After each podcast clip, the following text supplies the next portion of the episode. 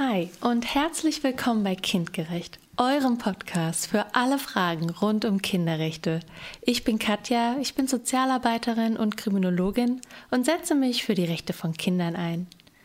Viele Leute wissen, dass es Kinderrechte gibt. Manche haben auch schon von der UN-Kinderrechtskonvention gehört. Aber was da genau drin steht, das ist den meisten noch unbekannt. Das ändern wir jetzt. Jeden Mittwoch bringen wir euch kurze und spannende Infos zu den Kinderrechten und zur Kinder- und Familienpolitik. Und zwar für Erwachsene und für Kinder. Ich wünsche euch eine tolle Zeit hier bei uns bei Kindgerecht.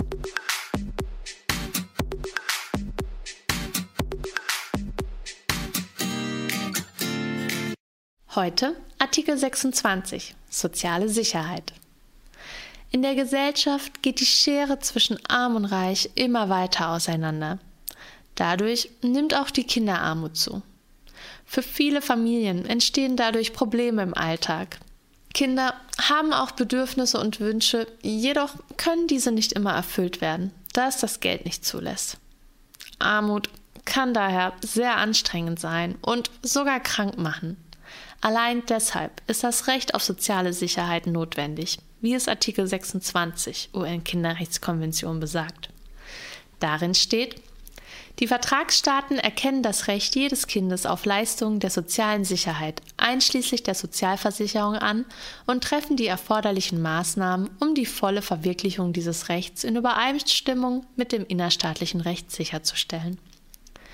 Die Leistungen sollen gegebenenfalls unter Berücksichtigung der wirtschaftlichen Verhältnisse und der sonstigen Umstände des Kindes und der Unterhaltspflichtigen sowie anderer für die Beantragung von Leistungen durch das Kind oder im Namen des Kindes maßgeblicher Gesichtspunkte gewährt werden.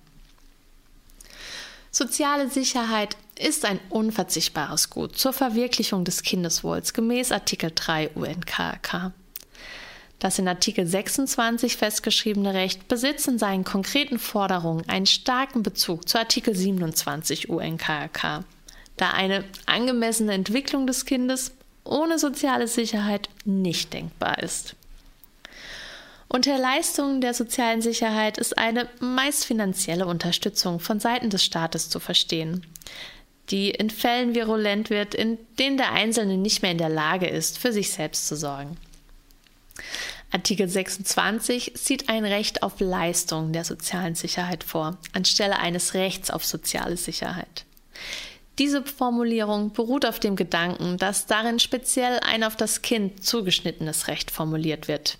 Dieses aber regelmäßig nicht durch das Kind selbst, sondern von dessen Eltern geltend gemacht wird. Artikel 26 Absatz 2 hat eine eingeschränkte Bedeutung, da Artikel 26 Absatz 1 auf die innerstaatliche Rechtsordnung verweist. In Deutschland leben etwa drei Millionen Kinder und Jugendliche von staatlichen Leistungen zur Existenzsicherung. Mehr als 1,6 Millionen, obwohl ihre Eltern erwerbstätig sind. Sie erhalten ergänzende Leistungen nach dem SGB II Wohngeld oder Kinderzuschlag. Dazu kommen viele Familien, die aus Scham vor Stigmatisierung, aufgrund von hohem bürokratischem Aufwand oder weil sie ihre sozialrechtlichen Ansprüche gar nicht kennen, keine Leistungen beantragen.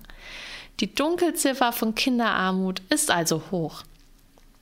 Die Bundesregierung spricht bei Leistungen aus dem Sozialgesetzbuch 2 von 30 bis 50 Prozent beim Kinderzuschlag sogar von 60 bis 70 Prozent der Berechtigten, die keine Leistungen beantragen.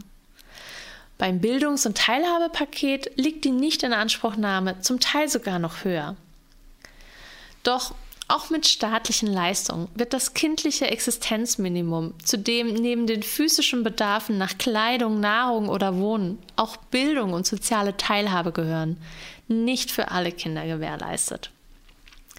Die Berechnung des kindlichen Existenzminimums steht seit vielen Jahren in der Kritik. Expertinnen gehen aufgrund einer für kindliche Bedarfe unzureichenden statistischen Grundlage des Einbezugs auch verdeckt armer Haushalte und der willkürlichen Herausnahme bestimmter Ausgaben von deutlich zu geringen Sozialleistungen aus. Die Kinderregelsätze werden zudem auf der Grundlage einer ohnehin armen Vergleichsgruppe berechnet. Das sozialrechtliche Existenzminimum ist damit äußerst knapp bemessen. Bildung und Teilhabe sind durch die Ausgliederung in das Bildungs- und Teilhabepaket mit geringerer Inanspruchnahme nicht gewährleistet. Massiv unterschritten wird das kindliche Existenzminimum, wenn die ohnehin schon knappen Sozialleistungen aufgrund von Sanktionen weiter gekürzt werden. Von den Kürzungen ist ein hoher Anteil von Kindern und Jugendlichen betroffen. Zum Teil werden Leistungen sogar komplett gestrichen, was mit Energiesperren oder drohender Wohnungslosigkeit weitreichende Folgen für die Familien haben kann.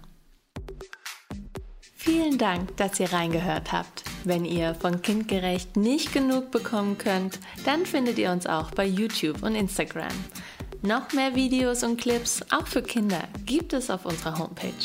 Ich würde mich freuen, wenn wir uns wieder hören. Bis dahin nur das Beste und Tschüss. you